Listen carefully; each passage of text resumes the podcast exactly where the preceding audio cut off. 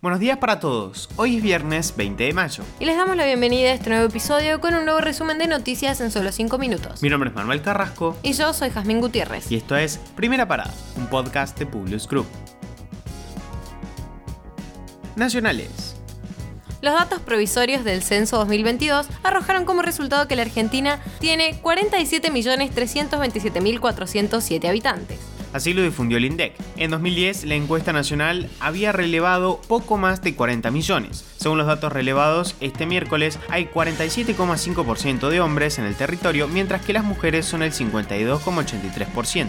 En tanto, el 0,12% no se reconoce bajo ninguna de estas categorías el gobierno anunciará el próximo lunes el reemplazo de los animales de los billetes por próceres y más presencia femenina. Se buscará una mayor paridad de género y se mantendrá la gama de colores. Seguirá Eva Perón en el papel de 100 pesos, pero con un nuevo diseño según adelantaron voceros del gobierno. Lamentablemente, el mayor billete de curso legal seguirá siendo el de 1000 pesos. El Gobierno Nacional prorrogó el estado de emergencia hídrica por 180 días corridos contados a partir de junio por la histórica bajada del río Paraná que afecta a las provincias de Santa Fe, Formosa, Chaco, Corrientes, Entre Ríos, Misiones y Buenos Aires. El gobierno consideró que si bien se han atenuado los niveles de la bajante por el efecto de lluvias puntuales y de fluencias de las represas situadas en el área regulada de la cuenca del Paraná, se continúan provocando afectaciones sobre el abastecimiento del agua potable, la navegación y las operaciones de puerto. Tras meses de internas y judicializaciones, terminó de conformarse el Consejo de la Magistratura. El senador kirchnerista Martín Doñate y la diputada de la Unión Cívica Radical, Roxana Reyes, juraron ayer como integrantes del Consejo de la Magistratura de la Nación, el órgano encargado de la selección y acusación de jueces nacionales, federales y de la administración del Poder Judicial de la Nación. Así, el Consejo ya cuenta con la integración completa de 20 miembros.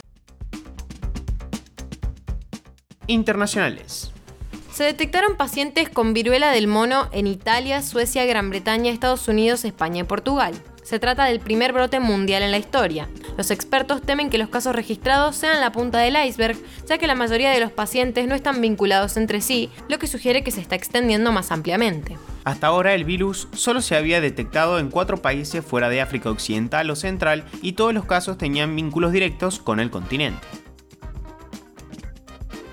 Rusia amenazó con una respuesta militar proporcional y adecuada ante la adhesión de Finlandia y Suecia a la OTAN. La presidenta de la Cámara Alta del Parlamento explicó que la entrada de estos países en la OTAN afectará negativamente al estado político de Europa y no le agregará estabilidad, ya que Suecia y Finlandia son países que han demostrado neutralidad histórica.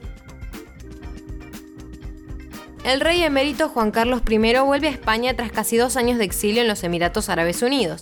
Su regreso es motivo de polémica, particularmente entre las fuerzas políticas. Juan Carlos I, que abdicó en su hijo en 2014, gozó durante décadas de una gran popularidad al guiar al país a la democracia tras la muerte del dictador Francisco Franco en 1975 y frenar un golpe de Estado hasta que los escándalos lo obligaron al exilio. El exmonarca fue objeto de tres investigaciones judiciales sobre corrupción en España. En marzo todas fueron archivadas porque no permitían ejercitar acción penal alguna.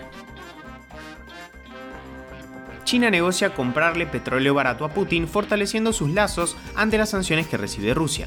Ante un Kremlin cada vez más aislado por la invasión lanzada en Ucrania, China se reafirma como el socio estratégico ante la represalia de las potencias occidentales. A su vez, Beijing aprovecharía el escenario para abastecer sus reservas a precio reducido. Los aliados militares de las ex repúblicas soviéticas de Asia Central no están dispuestos a acompañar a Rusia en la invasión a Ucrania. Los presidentes de Armenia, Bielorrusia, Kazajistán, Kirguistán y Tayikistán se reunieron en el Kremlin junto a Putin sin llegar a ningún tipo de acuerdo para el envío de tropas en apoyo a los fatigados soldados rusos que ya llevan tres meses combatiendo. Luego de tres años de demora, la nueva cápsula espacial de Boeing Starliner fue lanzada con éxito y comenzó su travesía hacia la Estación Espacial Internacional. Este vuelo de prueba sin tripulación está destinado a determinar si la cápsula es capaz de transportar humanos y llegar a salvo a la Estación Espacial Internacional, cosa que intentó sin éxito en 2019 cuando la nave tuvo que regresar a la Tierra antes de tiempo debido a un problema de software interno. Con esto los despedimos por hoy. Gracias por escucharnos.